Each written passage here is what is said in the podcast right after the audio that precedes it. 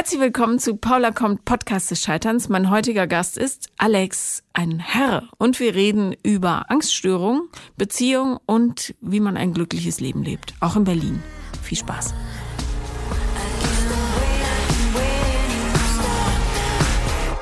Herzlich willkommen, Alex. Hi, ich grüße dich. Hallo.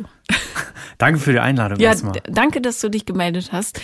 Ähm, ich freue mich, wenn sich auch Männer melden, weil Männer allgemein immer so ein bisschen schüchterner sind. Ach, ist das tatsächlich so? Ja, ist so. Und ich glaube, weil das nicht äh, geübt wird, so in, in, mit Männern so offen zu kommunizieren. Ah, verstehe, okay. Also ich will es jetzt nicht auf die Biologie schieben, aber Okay.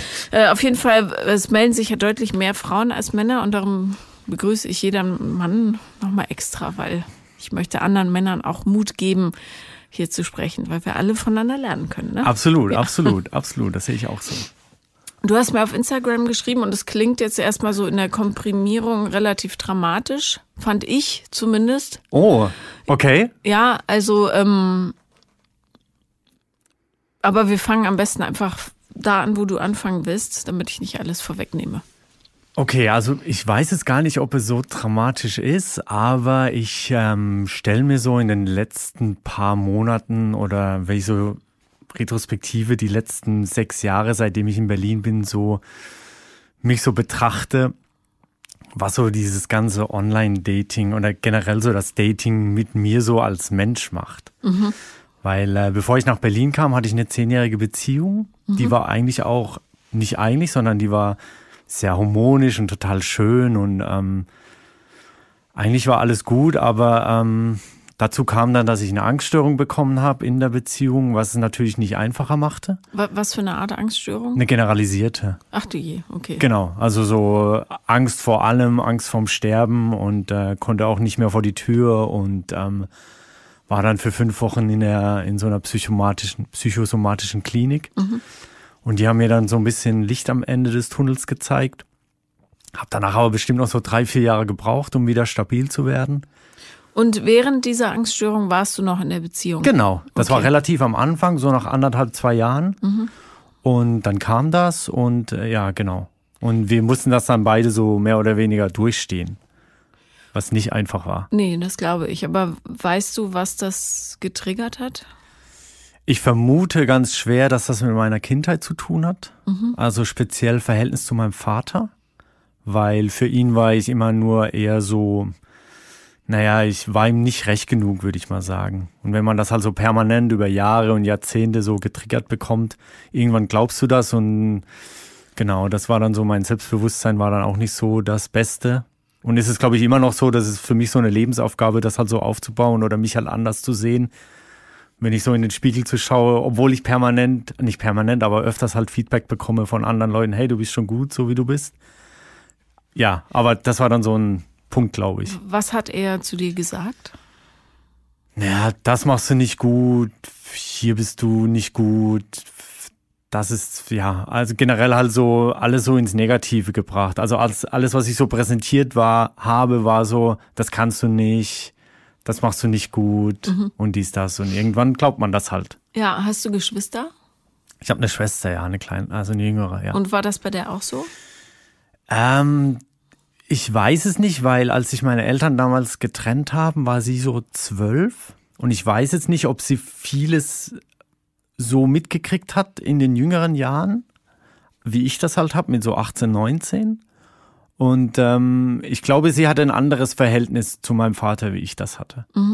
Na, weil es kann ja oft, also es ist häufig so, dass sie, ähm, dass Männer dann, die ein Problem mit sich selber haben, das dann an ihren Söhnen austoben, weil sie quasi das eigene Scheitern so, ne, nochmal anders bewerten wollen, indem sie jemanden runtermachen. Ah, okay.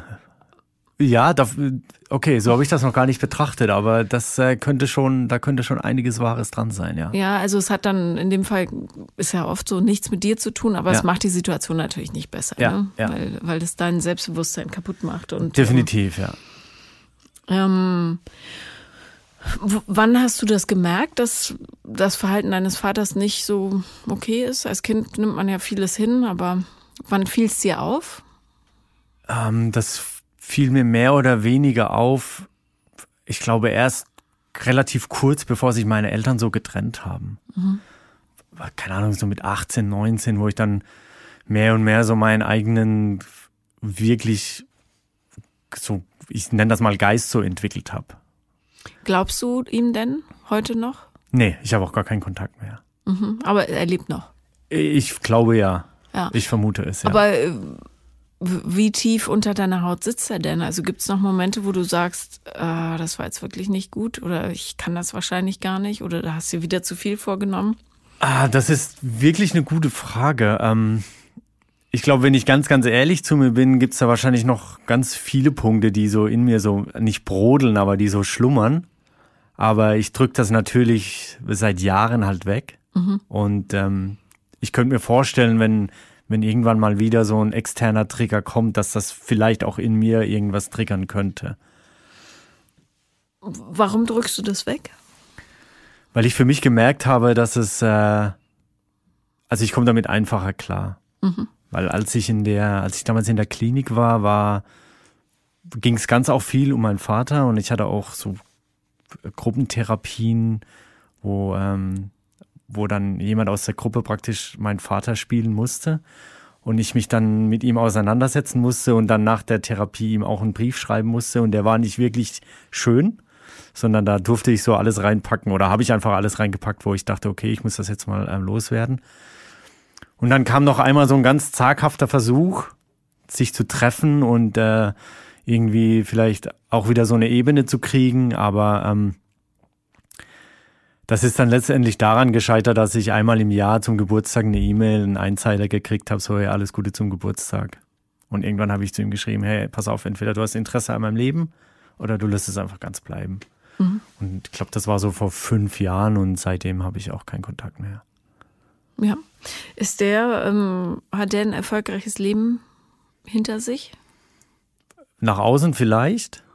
Also er hatte eine recht hohe Position. Äh, bei der Bank, wo er gearbeitet hatte. Mhm, aber nach außen gilt es nicht. Also, genau, nach ja. innen ist es halt, ähm, ich würde es nicht so betiteln, nee. Mhm.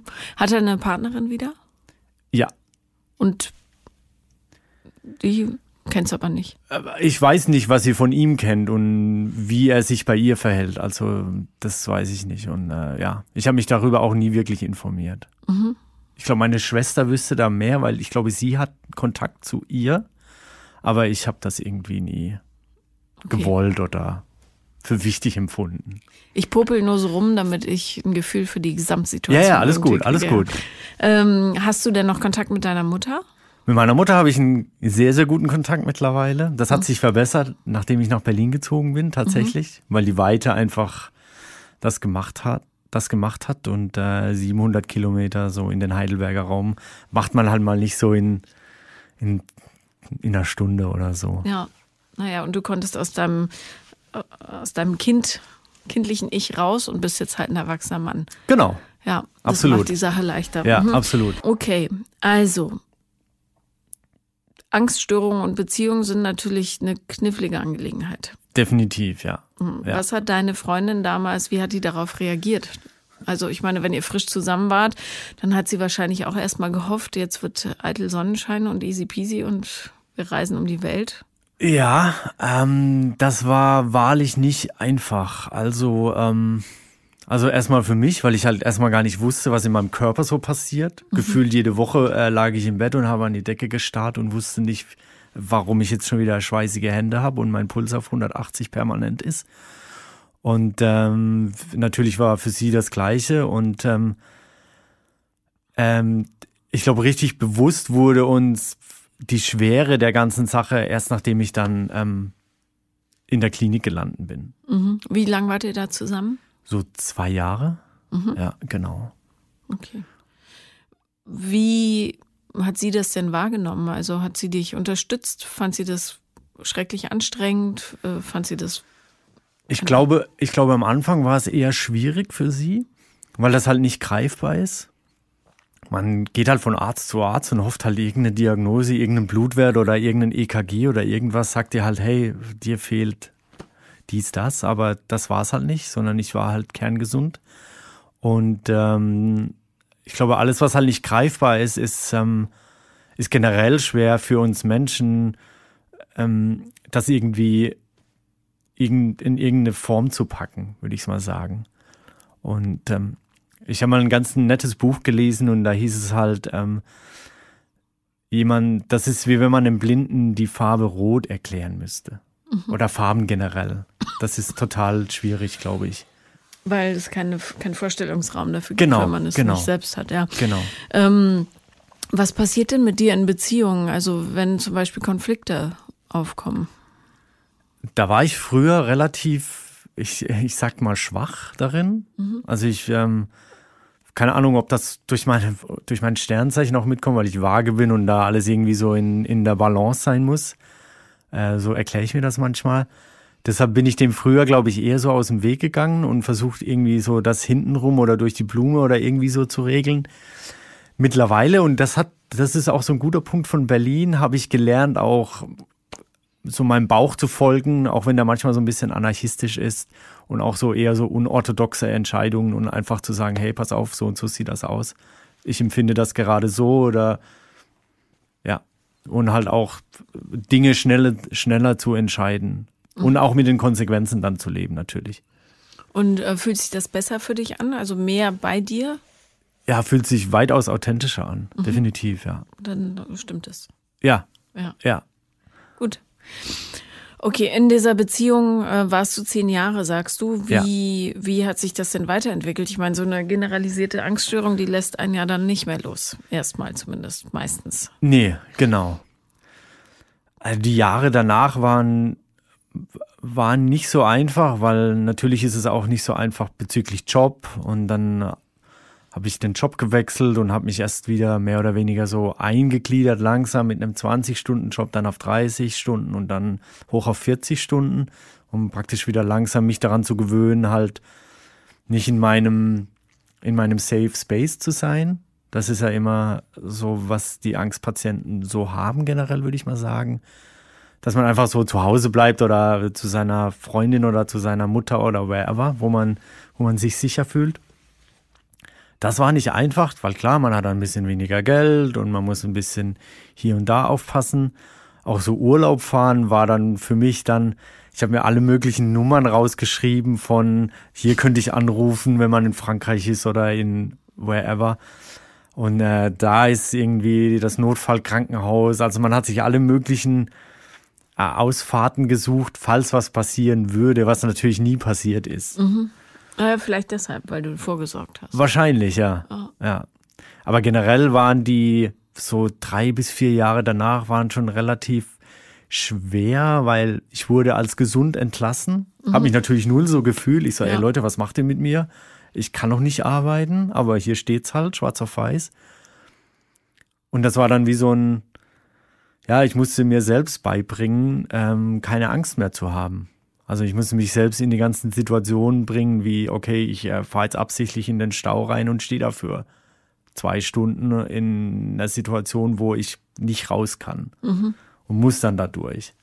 Und so habe ich halt gefühlt meine Amygdala permanent wieder neu programmiert und mir Automatismen angewöhnt, falls mal so eine Panikattacke wieder kommt, dass sie gar nicht einfach mehr so hart auftritt. Ist dieses ähm, Gefühl der Machtlosigkeit, was du dann hast, genau das, was du als Kind hattest, deinem Vater gegenüber?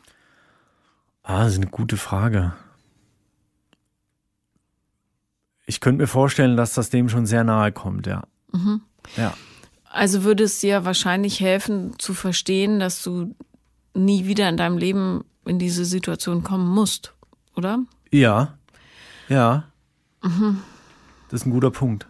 Ja, weil ähm, ich meine, das Leben, wenn man sich so treiben lässt, ja. das führt einen ja häufiger in Situationen, wo man denkt, scheiße, jetzt stehe ich hier vor der Wand und komme nicht wieder weg. Ja, allerdings. Ja. Und darum ist es so wichtig, dass man im Grunde vorab plant und Kontrolle übernimmt, nicht zwanghaft natürlich, ja. aber sagt, okay, ich was welchen Move könnte ich jetzt machen, damit das Leben mir aus seiner ganzen Fülle irgendwie die ja. Dinge vor die Füße wirft und ich nicht wieder in das schwarze Loch falle. Ja.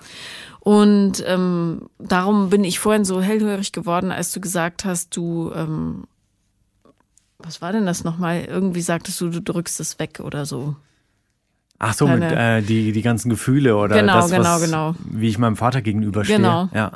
Und darum wäre es vielleicht ähm, gar nicht so übel, einen Weg zu finden, wie du eben dir selber begreiflich machen kannst, dass du nicht mehr in dieser Machtlosigkeit gefangen sein musst, weißt du, auch mhm. ihm gegenüber nicht. Ja. Wahrscheinlich wirst du, wenn du mit ihm konfrontiert bist, relativ schnell wieder in so kindliches Verhalten fallen, wie man das so aus Weihnachtssituationen kennt, mhm. dass man dann direkt, nee, nee, nee. Ja, so, ja genau, ja. ja, ja. Ähm, sondern dass du ihm als erwachsener Mann entgegentreten kannst, damit du verstehst, dass du nicht mehr ausgeliefert bist. Auch dieser ständigen Beurteilung und diesem Runtermachen und so weiter. Ähm, aber da überlegen wir uns was im Laufe des Gesprächs. Ähm, was war deine Ex-Freundin oder in der Beziehung? Sie ist ja noch, nehme ich an, äh, irgendein Mensch, aber was war sie für ein Typ Mensch? Was hast du gesucht in einer Partnerin? Also sie ist eine unfassbar warmherzige Person. Also, also das Gegenteil. Von ja, was genau, total. Total. Ne? Und ähm, ähm, sie gibt alles, was sie hat, praktisch für den anderen, wenn mhm. man in wenn man in so einer Beziehung steckt. Und ähm, also ich habe ganz viel von ihr gelernt und ich glaube, sie hat auch ganz viel von mir gelernt und wir haben beide ganz viel auch aus dieser Angststörung gelernt, weil es einfach den den Horizont von mir und äh, ich denke auch und ich bin mir ziemlich sicher auch von ihr halt auch so unfassbar erweitert hat, mhm. weil man muss tatsächlich so ein bisschen über den Tellerrand hinausschauen weil man mit ganz anderen Dingen konfrontiert wird, wird die einfach im, ich nenne das jetzt mal normal alltäglichen Leben nicht so passieren. Ja. Du bist jetzt 42, genau. also 32, 36 warst du, äh 26, 26 ja. als das ja, äh, genau. anfing. Ja. Und sie auch so um den Dreh? Genau, gleiches Alter, ja. Mhm. Hattet ihr ähm, irgendwelche weitergehenden Pläne, wie du und ich, wir sind jetzt das Team bis ans Ende aller Zeiten oder ähm, ich glaube, wir hatten gar nicht so Pläne, sondern also wir hatten keinen Kinderwunsch oder irgendwas in die Richtung. Ähm, war dann eher ein Hund, was wir beide total spannend fanden und gut fanden. Mhm. Und ähm, deshalb Pläne waren dann nicht wirklich da, sondern einfach wir fühlten uns ganz gut so in, in dem, was wir so hatten. Und ähm, ja, außer dass in mir permanent von früher so ein Wunsch schlummerte, hey, ich habe eigentlich total Bock, äh, in der Großstadt zu gehen. Mhm. Und das schlummerte und aber ähm, das war auch so mein, ich nenne das mal mein früheres Ich, dass ich auch immer versucht habe, allen anderen alles Mögliche recht zu machen. Mhm. Wahrscheinlich In der Hoffnung, auch. dass du Anerkennung kriegst. Genau, halt, ja. genau. Was wahrscheinlich auch äh, damit zusammenhing mit dem Verhältnis zu meinem Vater. Mhm. Und ähm, ist es daran gescheitert schlussendlich, dass du gegangen bist? Oder gehen wolltest? Ähm, Oder war die Beziehung einfach zu Ende geliebt? Das gibt's ja auch. Was, das könnte schon sein. Es könnte schon sein, dass wir uns mehr oder weniger auseinandergelebt haben, äh, weil ich einfach gemerkt habe, okay, ich muss jetzt noch mal was machen für mich. Und ähm, sie hatte den Drang gar nicht, ähm, äh, den Ort zu verlassen. Und ich habe aber gesagt, so, okay, ähm, ich hatte diesen ganz drastischen Wunsch, nochmal eine Veränderung zu bekommen. Mhm. Und das kam, als ich dann 2011 zum allerersten Mal in Berlin war und äh, ich fahre hier rein und wusste, okay, das ist die Stadt, wo, in der ich leben möchte. Dabei ist es ja nicht die angenehmste Stadt, um sich einzuleben. Ja, also, absolut, genau, richtig. Das dauert ja, ja ein paar Jahre. Ja, genau. Ja. Und ähm, wie kam es dann zur Trennung? Zur Trennung kam es, dass ich ähm, hier einen Job bekommen habe in mhm. Berlin und ähm, dann hierher gezogen bin und wir das dann noch versucht hatten, aber gemerkt haben, okay, die, sie ist kein Typ für, für Fernbeziehung, ich bin es auch nicht. Und so hat sich das dann mehr oder weniger langsam ausgeschlichen. Was also, ist, ja. ja, entschuldige. Ja, so langsam schnell ausgeschlichen, sage mhm, ich mhm. mal, ja. Das ist jetzt wie lange her? Äh, sechs Jahre, ja. Sechs Jahre. Ja. Was ist mit dir passiert, als du hierher gezogen bist? Ähm, es ist ganz vieles passiert. Ähm, ich habe mich zum ersten Mal oder seit, lang, seit längerer Zeit wieder so richtig selbst gespürt. Mhm. Also mor keine Ahnung, morgens um neun nach Hause kommen oder um elf und dann so gefühlt, äh, das Blut fließt wieder durch meine Adern und ähm, ich, ich, ähm, ich fühle mich selbst Weil man muss dazu sagen, dass ich ähm, ganz lange in meiner alten Region ganz viel Musik gemacht habe. Also ich habe aufgelegt 15 Jahre lang. Das heißt, ich war auch immer im Nachtleben unterwegs. Und also da, wo ich herkomme, so die, die Rhein-Neckar-Region ist relativ schwierig, im, ich sage das mal im höheren Alter, noch wegzugehen, ohne zu, ja. ja. ohne irgendwie sich vorkommen zu müssen, als ist man hier der gefühlt super Älteste. Der Opi halt. Der Opi, der ja, genau, ja. eben.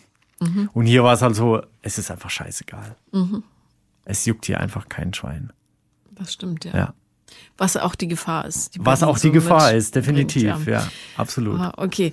Ähm, hast du getrauert um die Beziehung oder war das okay in dem Moment? Also in dem Moment war es okay, weil natürlich Berlin ist halt, äh, ist halt super aufregend, wenn man hierher kommt. Mhm. Also auch noch mit Mitte 30. Ich glaube, es spielt einfach gar keine Rolle, welches Alter das man hat. Es ist einfach super aufregend, was man hier alles machen kann und was man hier alles so tun kann. Und ja.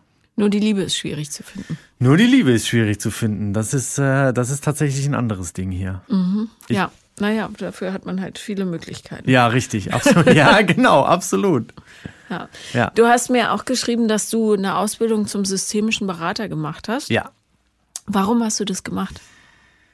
Ähm, nachdem ich die Anstellung bekommen hatte, irgendwie so fünf Jahre später, dachte ich so, es wäre ganz spannend zu wissen, was da so passiert mhm. in der Birne. Und dann ähm, habe ich mir, habe ich mich für ein Fernstudium für Psychologie angemeldet, mhm. habe das anderthalb Jahre gemacht und dachte so, oh, irgendwie ist mir da viel zu viel Schubladendenken.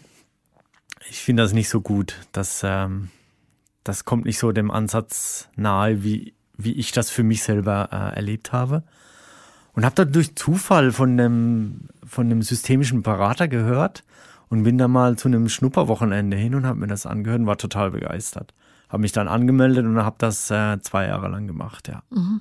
Habe ganz viel gelernt natürlich auch, wie man so mit Menschen umgeht und die ganzen diversen Techniken, die man da so anbringen kann.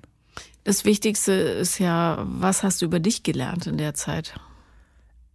Ich glaube, ich habe über mich gelernt, besser zu reflektieren und auch stärker meine Meinung zu präsentieren. Mhm. Das war, das sind, glaube ich, ganz zwei elementare Punkte, die ich so gelernt habe. Und auch zu versuchen, mich von einem anderen Licht zu sehen.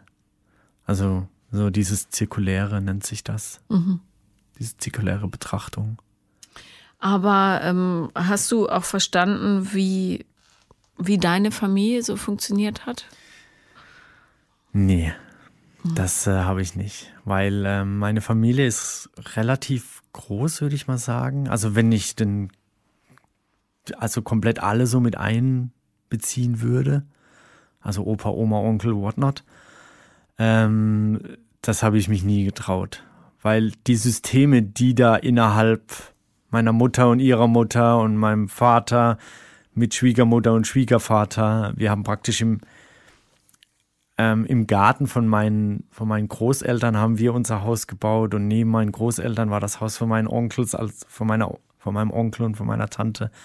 Das war so ein ganz komisches Konsortium, will ich das mal nennen. Also stand dein Vater unter ständiger Beobachtung? Äh, sozusagen, ja. Und dein Vater hat ähm, möglicherweise ja auch von seinen Eltern zu hören bekommen, dass er nicht gut genug ist. Äh, das weiß ich gar nicht. Mhm, Wäre interessant mal rauszufinden. Ja, das stimmt. Ja. Ähm, ich glaube, das Verhältnis von meinem Vater zu seinen Eltern war auch nicht gerade das Beste. Und wenn das so wäre, dass dein Vater ständig gehört hat, dass er nicht gut genug ist, weil dein Opa es möglicherweise auch ständig gehört hat, und ihr euch dann in einem Umfeld ansiedelt, in dem ihr ständiger Beobachtung ausgesetzt seid, ja. was ja ist und im ständigen Vergleich, dann ja. wäre es leicht verständlich, warum dein Vater die ganze Zeit zu dir sagt, lieber Alex, das ist nicht gut genug, das ist zu blöd, das kannst du nicht, das machst du nicht, weil nämlich er die ganze Zeit den Blick im Nacken hat von seinen Eltern. So, dies sage ich nur, um dir den Druck zu nehmen. Ja. Ähm, dass möglicherweise, also oder ich weiß, dass vieles, was Menschen so von sich geben, nicht ganz so brutal gemeint ist oder nicht ganz so zerstörerisch gemeint ist, wie es dann beim Empfänger ankommt. Ja. Ja, da ist ja. mit Sicherheit ist da einiges dran, ja. Und vielleicht würde es dir helfen, deinem Vater nochmal zuzuhören, nicht vorwürflich zu werden, mhm. sondern zuzuhören und ihn zu fragen, was hat dich eigentlich mal glücklich gemacht? Oder worunter hast du gelitten in deiner Kindheit? Weil du das dann, was er zu dir gesagt hat, völlig anders bewerten kannst ja. oder einordnen. Und dann kannst du dich davon frei machen. Ja, okay.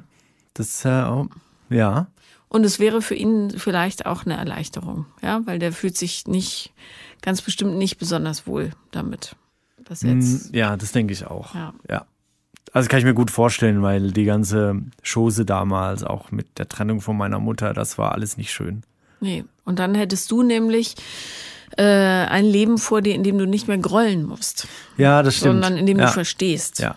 Und das ist ein völlig anderer Schnack. Ja, dann kannst du mit deinen Verletzungen nämlich easy peasy umgehen. Ja. Weil du weißt, woher sie kommen. Ja, das stimmt. Ja. Zumal ja diese wahrscheinlich sehr, sehr tief sitzt. Ja, und jetzt nicht so nur, nicht, nicht nur so in Anführungszeichen irgendein Kroll gegen irgendeinen Bekannten oder eine Bekannte ist. Nein, also, sondern der, der dich am meisten lieben soll, der hat dich die ganze Zeit runtergemacht. Genau, ja. Ja. Genau. Und das ist natürlich total schwierig. Und dann ist es auch schwierig als Mann, ein erfolgreiches Männerleben zu leben, weil du ständig weißt, ist egal, was ich tue, es wird sowieso nicht gut tun oder gut genug sein und dessen, also der, dessen Urteil ich am meisten herbei ersehne, der wird nichts, der wird niemals zufrieden sein. Ja. Und wenn du aber verstehst, warum er das gar nicht kann und dass er das nicht zwangsläufig gegen dich gemeint hat, sondern vielmehr gegen sich, ja. dann wirst du leichter werden. Ja, und dann könnte sich möglicherweise nämlich auch diese Angststörung verpissen, weil du sie nicht mehr brauchst. Ah, das ist ein guter Punkt. Darüber werde ich mir sehr viele Gedanken machen, definitiv. Das gut. klingt sehr, sehr gut, ja. Ja. ja. Also, ähm, weil ja. du wirst ja frei davon werden. Das ja, eigentlich ja, schon. Ja, natürlich nervt ja. Panisch in der Ecke rumsitzt die ganze Zeit. Vor allem, wenn es einen immer in völlig ungünstigen Situationen überfällt und du eben nicht weißt, was denn jetzt schon wieder? ja, glück, glücklicherweise kommt es nicht, also kommt es vielleicht noch so ein oder zweimal im Jahr. Ja, trotzdem. Aber trotzdem, so. es ist halt, es ist halt so ein ständiger Begleiter und das ist halt nicht angenehm. Mhm. Ja. Ähm, wie, wie erfolgreich war denn dein äh, Liebesleben so in Berlin? Oh, das, ich würde mal sagen, ich würde mal sagen eher semi. willkommen in der Stadt. Ja, genau, willkommen äh. in der Stadt. Also ähm, ich hatte so ein paar Versuche, die gingen so ein paar Monate mhm. und habe mich dann selber immer gefragt, ah, wo bleibt denn das Gefühl, dass ich mich so richtig verliebe? Und das kam irgendwie nicht und ich habe das wahrscheinlich auch immer verglichen, wie das halt zehn Jahre vorher war mit meiner Ex-Freundin. Natürlich war man da auch jünger und man hat das ganz anders betrachtet. Ähm, das sehe ich mittlerweile so. Aber ja, ich habe das dann meist relativ schnell beendet oder es wurde äh, dann von der Frau mhm. schneller beendet, ja. Und warum jeweils? Ähm, meist, weil ich halt in mir dieses Gefühl nicht hatte. Mhm. Also dieses, also nicht, ich würde es nicht mal so kribbeln äh, benennen, sondern einfach so über diese, über dieses Verknalltsein bin ich irgendwie nicht rausgekommen. Mhm. Auf was für Frauen oder Menschentypen springst du so an? Also ich brauche definitiv eine warmherzige Person, die mir Empathie ähm, zurückgibt und auch bringen kann. Und ähm, das ist mir super wichtig. Und der Austausch über jegliche Themen, den brauche ich auch. Mhm. Klingt jetzt erstmal nicht so kompliziert. Davon gibt es eine ganze Menge. Ja, gibt es eine ganze also. Menge, ja. Aber dann trotzdem sind das, ähm, habe ich bei mir gemerkt, dass es so Kleinigkeiten sind, die ich jetzt nicht mal an irgendwas festmachen kann, die dann praktisch das ausmachen, ob ich eine Person interessant finde oder nicht. Mhm, zum Beispiel? Äh, zum Beispiel, ich würde das mal nennen, äh, wie jetzt der Mundwinkel ist beim Reden oder das, das sind so ganz komische Dinge, die mir dann so aufgefallen sind, wo ich dachte, ah, das finde ich spannend oder das finde ich nicht spannend. Okay.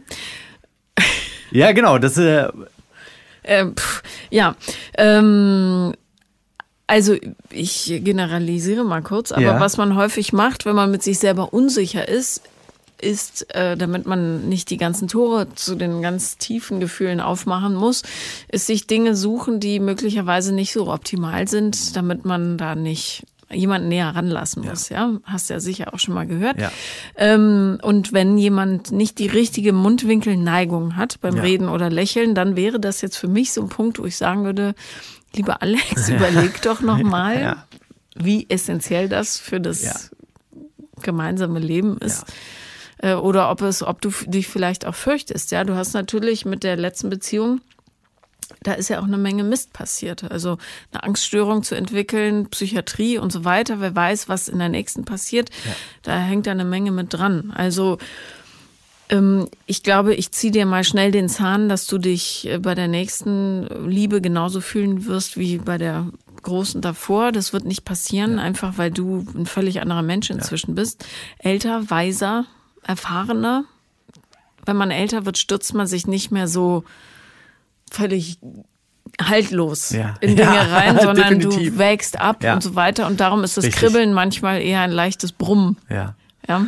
Ah, ich mag das Brummen. Das äh, Ja. ist ein schönes Bild. Und ähm, das heißt aber nicht, dass es nicht groß und stark ist. Ja. Also achte doch mal drauf, ähm, also A, ob du ähm, da ein gewisses Muster hast, ob du vielleicht jetzt in Berlin, was ja in Berlin auch wirklich leicht geht, nur Leute ausgesucht hast, die eigentlich sowieso nicht so passen aus irgendeinem Grund, nicht nur wegen dem Mundwinkel, Ja. was ich noch nie gehört habe, aber es ist ein sehr schönes neues Beispiel.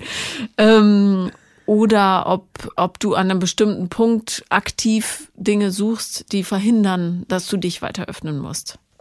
Ja, oder, oder dich eben auch so verhältst, dass jemand anderes dann sagt, du, äh, ich glaube, das wird nichts mit uns. Das kann man ja unbewusst in ganz viele fabelhafte Richtungen steuern. Absolut.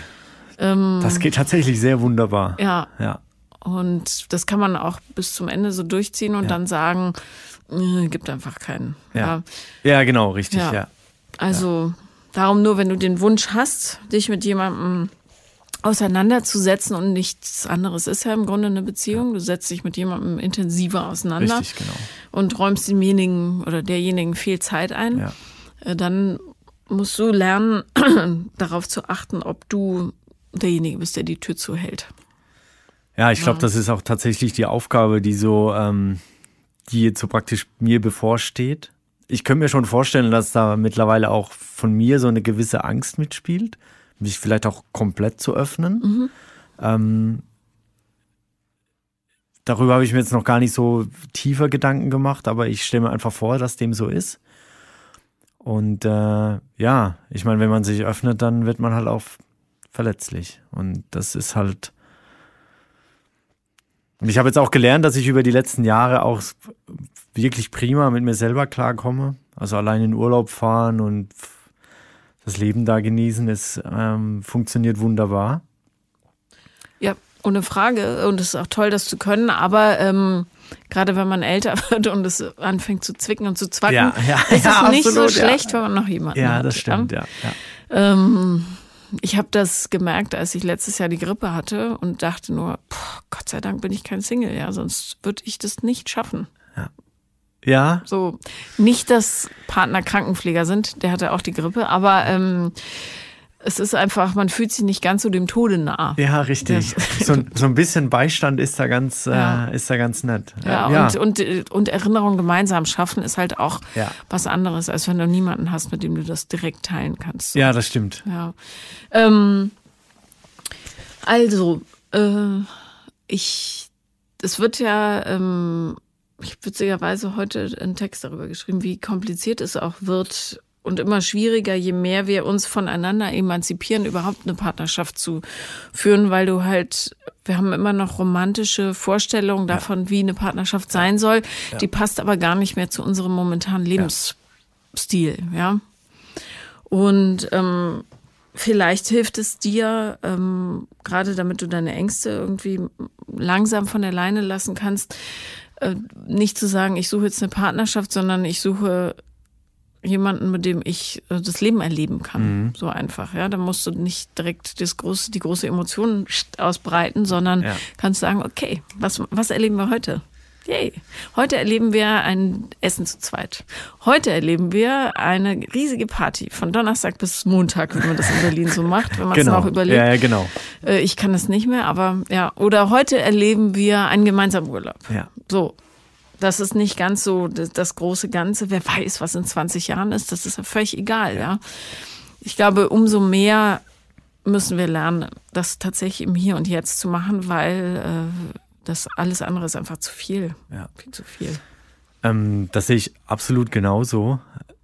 Ich versuche tatsächlich mir so, so eine Prämisse zu geben, dass, ähm, also wenn ich jemanden kennenlerne und ich merke, die Person ist interessant für mich, ähm, dass ich nicht sage, okay, ich will jetzt mit der Person fünf Jahre, 20 Jahre, äh, egal wie lang zusammen sein, sondern ich versuche mir dann selber zu sagen, das sollte oder es wäre schön, wenn das so lange geht, wie es einfach dauert und man halt Parallelen hat und das dann einfach auslebt und zusammen erlebt.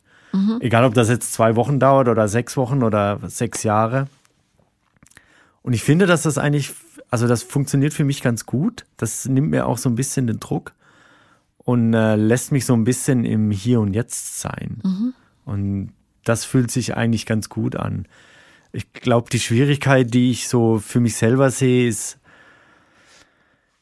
ich habe keine Ahnung, ob das mit den Generationen zusammenhängt, weil es halt vor 20 Jahren gefühlt noch anders war, jemanden kennenzulernen. Man musste halt aktiv irgendwo sein oder man, es wurde halt, klar, es gab noch keine Dating-Apps damals. Oder vielleicht gab es sie schon, aber ich wusste es halt nicht.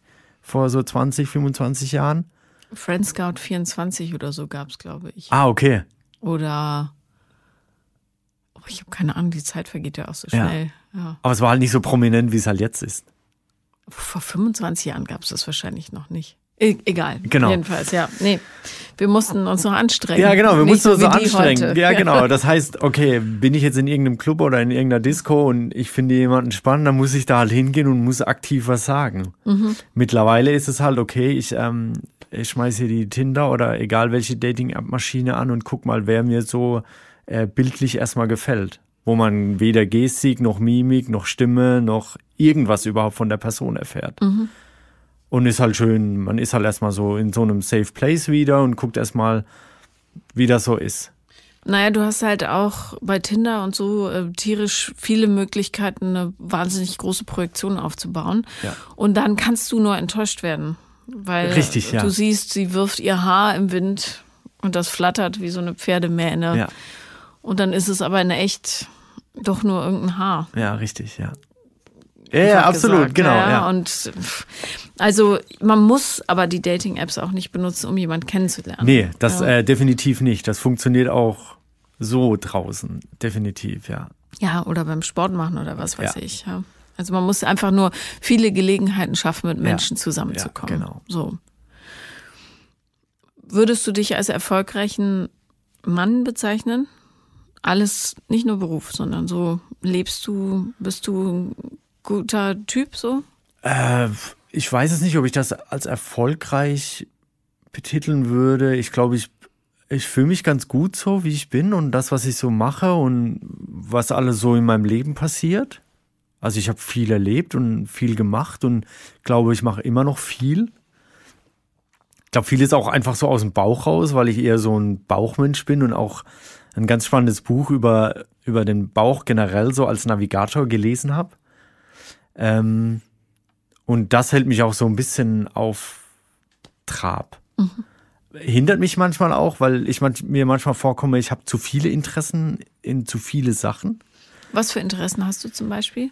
Äh, ich schreibe zum Beispiel auch sehr gerne mhm. über diverse Themen halt und ähm, habe jetzt auch tatsächlich ein Magazin gefunden, die interessiert sind an der Story, wo ich jetzt zum ersten Mal auch in einem, also in, für, für ein größeres Gebiet praktisch was äh, präsentieren könnte. Äh, da mache ich Musik und äh, hab, hab, äh, interessiere mich stark für Designs und äh, ja, Politik interessiert mich mittlerweile ziemlich stark. Und am liebsten würde ich in allen Sachen halt ähm, aktiver werden, aber irgendwo muss ja halt auch das Geld so ein bisschen herkommen erstmal. Ja, und die Zeit. Und die Zeit halt, Man kann genau, nicht in ja. allem aktiv Genau, werden. ja. Such dir das, was dich Ja. am fröhlichsten macht. Genau. Und was ist deine beste Eigenschaft? Ich glaube, ich bin ein ganz guter Zuhörer. Mhm. Und ich glaube, ich bin auch ziemlich loyal. Und was ist deine übelste Eigenschaft? Ich weiß immer noch nicht, ob ich gut mit Kritik umgehen kann. Ich versuche hier so eine kleine Kontaktanzeige Ja, zu ja. stricken.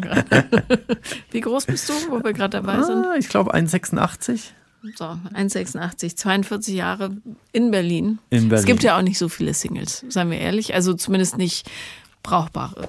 Darum, falls jemand Interesse hat, schreibt mir. ich vermittle gerne weiter. Ähm, aber ja, zuhören können ist schon mal eine gute Eigenschaft. Äh, mit Kritik umgehen können allerdings auch, weil das Gesagte häufig nicht dem Gemeinten entspricht, aber man trotzdem was äh, daraus lernen kann. ja, Und man soll ja keine Gelegenheit zu lernen äh, auslassen. auslassen. Ja. Aber natürlich, wenn jemand ein sehr wackeliges Selbstwertgefühl hat, dann ist Kritik immer schwierig, ja. Genau, aber ich äh, versuche tatsächlich zu lernen und ich glaube, das wird auch so über die Jahre immer besser. Ja. Gab es irgendeine von deinen äh, Dating-Beziehungserfahrungen jetzt in den letzten sechs Jahren, wo du sagst, okay, das hat mich jetzt nochmal in so ein Loch geschubst, dass ich äh, wirklich in so einen Lernprozess nochmal gegangen bin?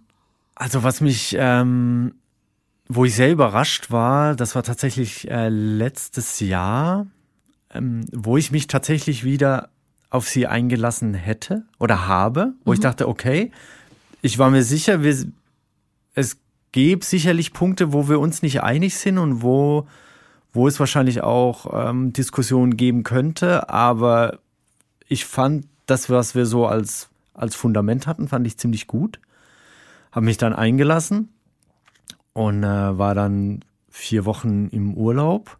Mit ihr oder ohne sie? Äh, erstmal alleine, aber ich habe sie dann drei Tage im Urlaub gesehen. Das war ähm, in Italien und kam dann zurück und dann hieß es aber so, hey, sorry, ähm, ich habe für mich gemerkt, dass ich allein sein muss. Was ja voll okay ist. Ja, ja, ja, klar. äh, kann ja jeder frei entscheiden und ähm, und ich dann so okay alles klar und habe dann jetzt aber so über die letzten äh, drei Monate gemerkt ähm, dass ich immer mal wieder so einen Gedanken daran verloren habe ähm, speziell wenn man halt äh, in so einem leicht betrunkenen Zustand ist und dann so die Wahrheiten so in einem so raussprudeln Mhm, die Wahrheiten, ja, mit Gänsefüßchen. ja, genau, genau. Ja, ja, Ja. mit Gänsefüßchen, ja, genau. Und äh, ja, wo ich dann dachte, okay, warum kommt denn das jetzt hoch? Eigentlich habe ich das gar nicht so äh, in meiner in meiner Werteskala habe ich das gar nicht so für für wichtig ähm, empfunden und äh, aber anscheinend schlummert da doch sowas. Vielleicht ist es tatsächlich so eine Verletztheit, deren ich mir gar nicht so bewusst war, wie das dann halt in dem Moment tatsächlich war. Na klar, so äh, abgewiesen zu werden ist ja nie so angenehm. Egal, ob es jetzt einen guten Grund gab oder nicht. Ja, Also was könnte besser sein, als wenn jemand sagt, du bist es halt nicht. Ja. Fertig. ja, genau. Das eben. ist halt so. Ja. Aber ähm, ja klar, da, da will man natürlich auch beweisen, dass es, dass man es doch wert ist, vielleicht. Ja, richtig. Ja. Und auch mit dem Hintergrund, dass ich mir nach langer, nach längerer Zeit einfach mal wieder gesagt habe, okay, ich gehe das jetzt ein. Weil vorher war ich deutlich reservierter. Also wenn ich mal ähm, praktisch an so einem Punkt war und wo ich das dann direkt abgeblockt habe. Und jetzt, ähm, und da war es dann halt so, okay, ich gehe das jetzt ein und ich versuche das und ich habe da Lust drauf und Bock drauf. Und dann kriegt man halt wieder so eine kleine Ohrfeige. Wie lange ist es jetzt her? Das war im Oktober. Ja. Ja. Na gut, das nagt halt ein bisschen. Ja, genau. Aber das ist schon okay. Und dann kommt dann noch der graue Winter dazu von Berlin, der es ja auch nicht wirklich schöner macht. Der ist aber kein Vergleich zu den Wintern, die wir früher hatten. Wir haben teilweise bis Mai geheizt. Also dank an den Klimawandel. Oh. Äh, bei mir blühen schon die Blümchen. Ah, krass, okay. Ähm, das war Hardcore früher. Minus 20 Grad, Dunkelheit, grau, gefrorener Matsch überall. Das war schon noch ein anderer Schnack. Also minus 20 Grad hatte ich tatsächlich auch noch hier in Berlin. Das ja. war 2013. Das war mein erster Winter, wo ich dachte, wo bin ich denn hier? Mhm. Das war aber noch ein Ausreißer. Ja, das war ein Ausreißer. Da, da fing es ja. ja. schon an, so mild zu werden. Ja, ja. Ja, ja. Also beschwer dich nicht. Ja, okay, ich bin ganz ruhig, genau. Als Nicht-Berliner bin ich ganz ruhig. Aber ja, klar. Sonst ist es natürlich grau und so weiter. Dafür ist Berlin im Sommer unvergleichlich. Ja, absolut. Das ist. Absolut. Kann München nicht gegen anstehen. Nein. Ganz, kann ganz vieles nicht dagegen anstehen, ja. Aber ähm, also, äh, weil du vorhin gesagt hast, dass du, wenn du dich öffnest, verletzlicher wirst, na klar, aber meine Erfahrung ist, und damit fahre ich eigentlich ganz gut, dass ich ähm, dass nur die schlechten Leute einen dann verletzen. Mhm. Ähm, und eigentlich nichts passiert. Ich meine, wenn dich jemand nicht liebt, ist das ja auch sein gutes Recht. Und es tut gar nicht so arg weh, wenn man das vernünftig einordnen kann. Und ähm, also ich lasse lieber inzwischen alles los, als vor Angst äh, verletzt zu werden, irgendwas mhm. festzuhalten, weil es für mich leichter ist, so zu leben, weil ich will nicht überall so Handbremsen haben. Ja. Die, das macht's nicht besser. Ja. Dann hast du nur Angst davor, verletzt zu werden, aber passieren tut's ja sowieso. Ja, das stimmt. Also insofern, pff, ja. Scheuen offen. Ja, ja mach die Tore ja, auf, ja. weil ähm, wenn da einer reinpieken will, macht das so oder so. Das stimmt auch wieder, ja. Und dann weißt du direkt, okay, der Mensch nicht, der Mensch nicht, der Ja, Mensch nicht. Und die Guten, die stechen da nicht. Ja. Ja, ja, klar. Das ist halt, ich weiß auch nicht, ähm, worüber, manchmal denke ich mir so, ist jetzt nicht, dass ich gefühlt alle zwei, drei, vier Wochen ein Date hätte, aber irgendwie stumpft man durch diese, ich nenne das jetzt mal Masse, dann doch ein bisschen mehr ab. Und ich muss ja sagen, dass ich zum Beispiel heute äh, tausendmal aufgeregter war, hierher zu kommen, als wenn ich jetzt zu einem Date gehe. Das ist mittlerweile so, okay, ich gehe mir meine Brötchen kaufen. So fühlt Ja, sich das ja. manchmal an. Schade. Es ist super schade, Ja, ja. weil es ist ja doch ähm, was Besonderes. Ja. So. Und darum bin ich auch gerade für sehr verletzliche, sensible Leute nicht so ein Fan davon, äh, so Dating-Apps zu benutzen, sondern mir wäre es dann lieber, wenn Leute wie du das dem echten Leben überlassen. So, weil es wahrer ist. Ja, es ist wirklich wahrer, ja. Ich meine, klar, man weiß selbst nie, wem man, wem man begegnet, wenn man draußen unterwegs ist. Auch das kann ja eine Fassade sein oder ist ja ganz oft eine Fassade erstmal, weil man gefühlt muss sich ja jeder schützen vor allem Möglichen. Aber ähm, der erste direkte Eindruck ist dann doch ein anderer wie jetzt über eine App. Also ja, sehe ich absolut auch so. Naja, vor allem dieses jeder muss sich irgendwie schützen. Ich war neulich bei einem ähm, Freundeskreis dabei äh, in einer anderen Stadt, wo ich mit einer sehr gut befreundet bin und mit einer so ein bisschen. Und die anderen kenne ich, aber da fiel mir auf, wie unterschiedliche Gesprächsniveaus die miteinander haben. Die eine darf die ganze Wahrheit wissen, die zweite nur die Hälfte. Vor der dritten und der vierten wird verschwiegen und das finde ich so doof. Also wenn man sein Leben mit Leuten teilt, ja, müssen nicht alle alle Details kennen, Ja. aber eine gewisse Grundehrlichkeit und Offenheit sollte schon da sein, weil weil es eben hilft, wenn man wenn auch andere Leute hören, äh, du bei mir läuft Scheiße in der Beziehung oder äh, ich werde jeden Tag angekackt in der Arbeit oder mir tut ständig das Knie weh, pausenlos, weil ich äh, keine Ahnung irgendein komisches Hobby habe. Irgendwas, Ja. aber die die die Wahrheit muss ausgesprochen werden, damit die Leute wissen, ach so, ist ja wie bei mir. Ja, Und dann entsteht eine ganz neue Ebene an Verbundenheit, die dieser Welt, glaube ich, auch einfach echt gut tun würde. Es ist halt blöd, immer so zu tun, als ob. Und das muss man, müssen wir irgendwie ablegen. Ja, ja, da stimme ich dir total zu, weil ganz oft wird man dann also, ah, bist du wieder am Jammern oder dies hier? Nein, das sind einfach, das ist einfach der ganz normale tägliche Wahnsinn, der einfach so passiert. Ja. Und äh, das habe ich auch in meiner Angststörung gelernt, wenn man dann offen drüber redet. Und ich war da immer sehr offen darüber, dass einem dann fremde Personen oder Personen, die man kennt, die dann auch auf einen zukommen und sagen, hey, pass auf, ich habe das auch schon mal erlebt, aber ich habe ich gehe damit einfach nicht so offen um oder ich habe das bisher niemandem erzählt. ja, und das ist ja eine totale Erleichterung, wenn Natürlich. die wissen, ah, da ist noch einer. Ja, genau, Ja. eben.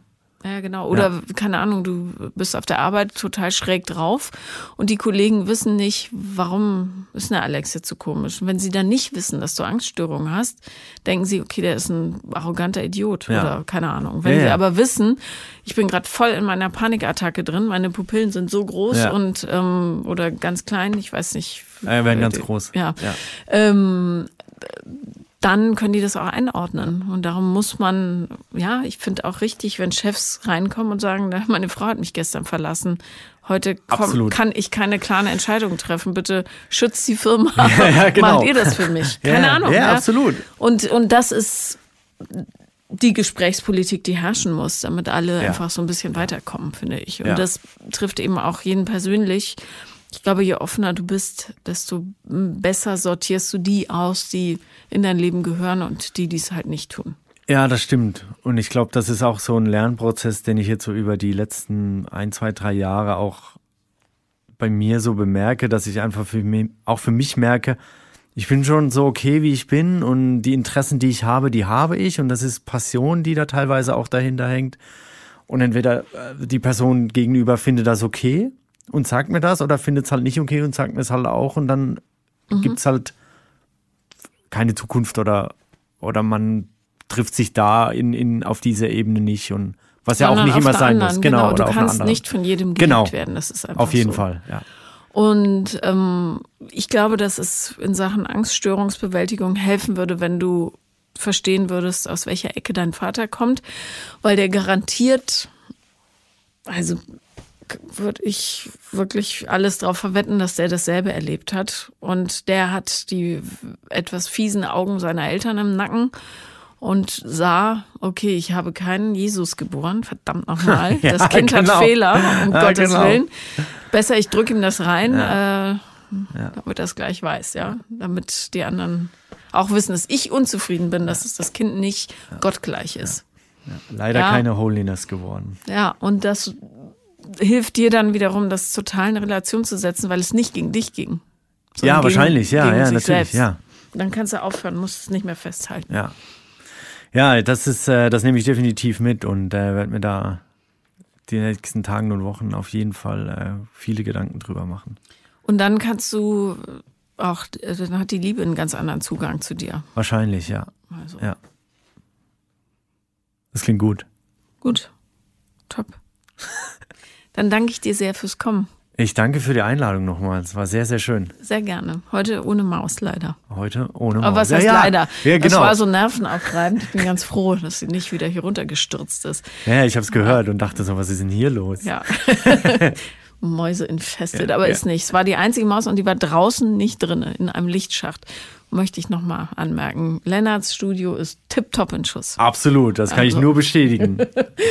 Okay, dann herzlichen Dank. Danke nochmal, danke.